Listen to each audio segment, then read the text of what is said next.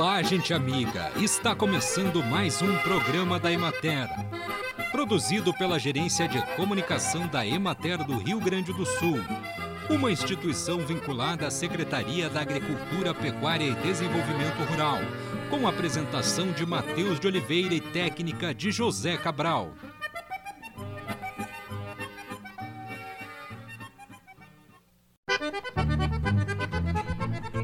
11 de abril é considerado o Dia Mundial de Conscientização da Doença de Parkinson. Os constantes avanços da ciência permitiram uma compreensão maior a respeito da doença de Parkinson, que foi descrita pela primeira vez no ano de 1817 pelo médico inglês James Parkinson. É a segunda doença neurodegenerativa mais frequente no mundo, atrás apenas do Alzheimer e afeta principalmente os movimentos, ocasionando rigidez e lentidão.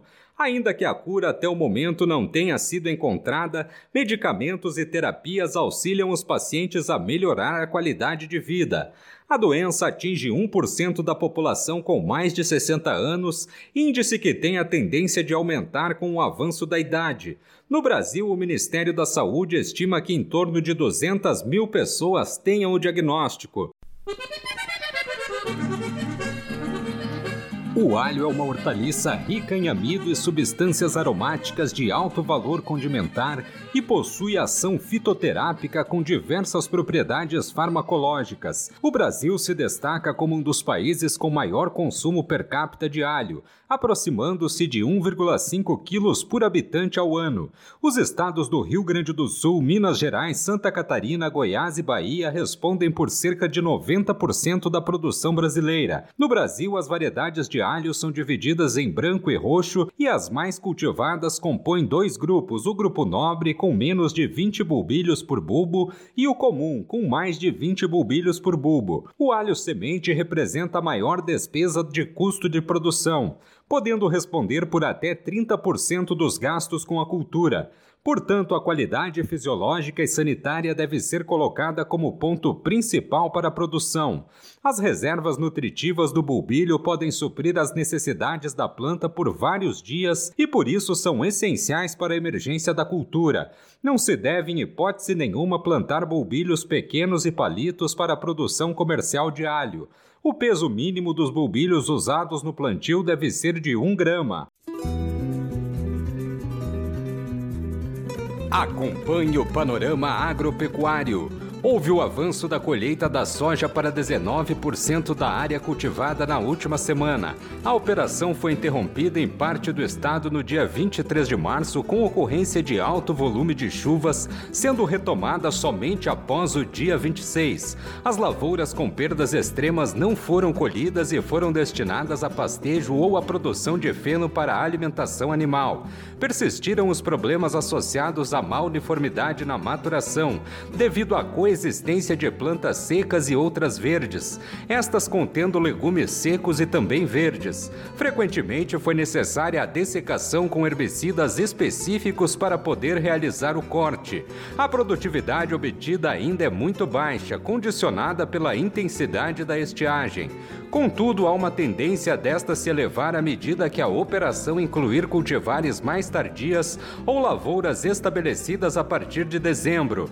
As lavouras em maturação representam 45% do cultivo e produtores aguardam agora que a ocorrência de chuvas não prejudique o final da safra já alterada pela estiagem. No aspecto fitossanitário, persiste o monitoramento da ocorrência de insetos praga e doenças, preferencialmente em lavouras que apresentam apresentam potencial produtivo satisfatório e que ainda delonguem ao menos 20 dias para iniciar o processo de maturação.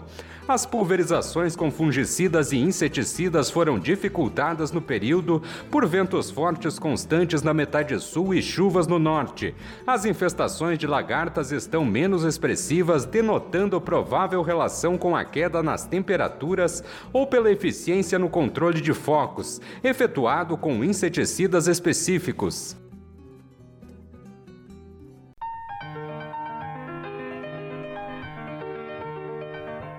frio se aproxima, começa a surgir a venda de pinhões, alimento tradicional do inverno. No entanto, você já deve ter ouvido falar no defeso do pinhão. Para esclarecer a importância de se respeitar esse período da coleta do pinhão, nós vamos conversar com o engenheiro agrônomo da Emater Ascar e o Vandro Barreto de Melo. E o Vandro, dia 15 de abril é a data regulamentada pelo IBAMA para que se possa iniciar coleta, transporte e comercialização do pinhão. É isso? Por que, que existe o defeso?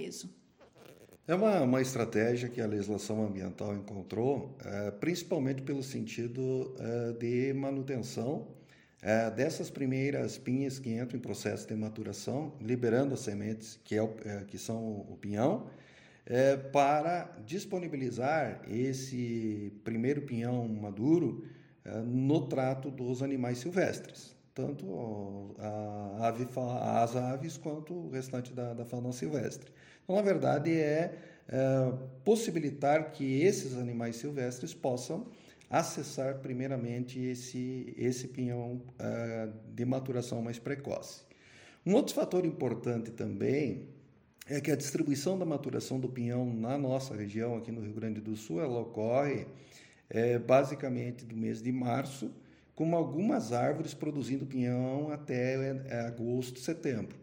E essa manutenção da legislação no sentido do pinhão não ser comercializado, esse pinhão é, primeiro, mais precoce, que, que entrar em processo de maturação, ele poder também dispersar a espécie, principalmente a variedade dessas árvores que produzem o pinhão de uma forma mais precoce.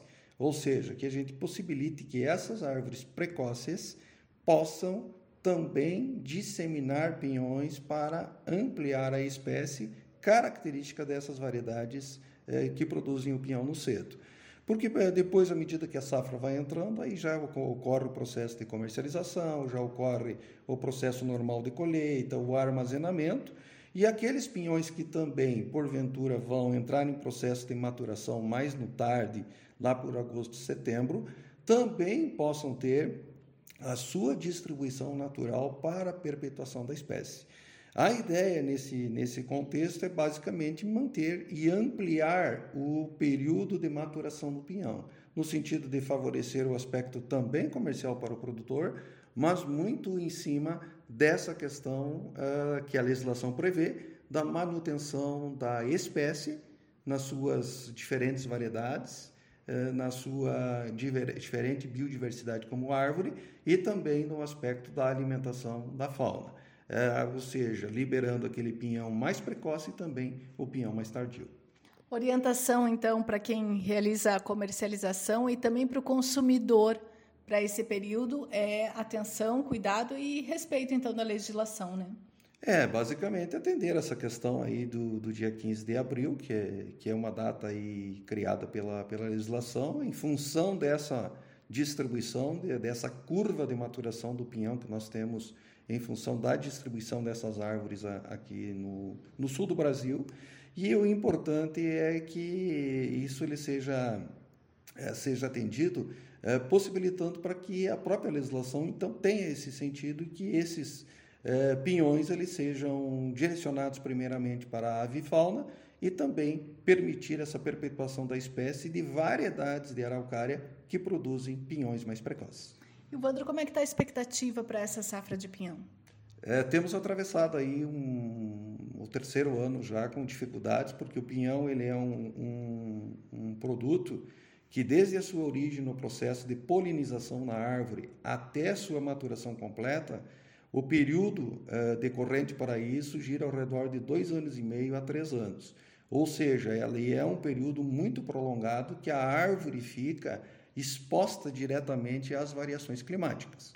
Como nós tivemos aí três anos com complicações grandes, principalmente por escassez de chuva, por escassez de precipitação, é, isso possibilitou que nós é, tivéssemos uma redução significativa na produção do pinhão principalmente com um número menor de pinhas, um número menor de pinhão por pinhas e o abortamento de, de algumas pinhas. E isso possibilita uma redução bem significativa. E um outro ponto importante é a própria qualidade do pinhão, porque ele passou todo o processo de maturação final, de formação da amêndoa, com uma deficiência hídrica. E isso, sem dúvida alguma, além de reduzir o peso do pinhão, vai também comprometer a sua boa qualidade. Tá certo, obrigada, Ilvandro, pelos esclarecimentos. Nós conversamos com o engenheiro agrônomo da Emater Ascar, Ilvandro Barreto de Melo, sobre o período de defesa do pinhão e também a expectativa para a próxima safra. Vanessa Almeida de Moraes para o programa da Emater. E assim encerramos mais um programa da Emater. Um bom dia a todos vocês e até amanhã neste mesmo horário.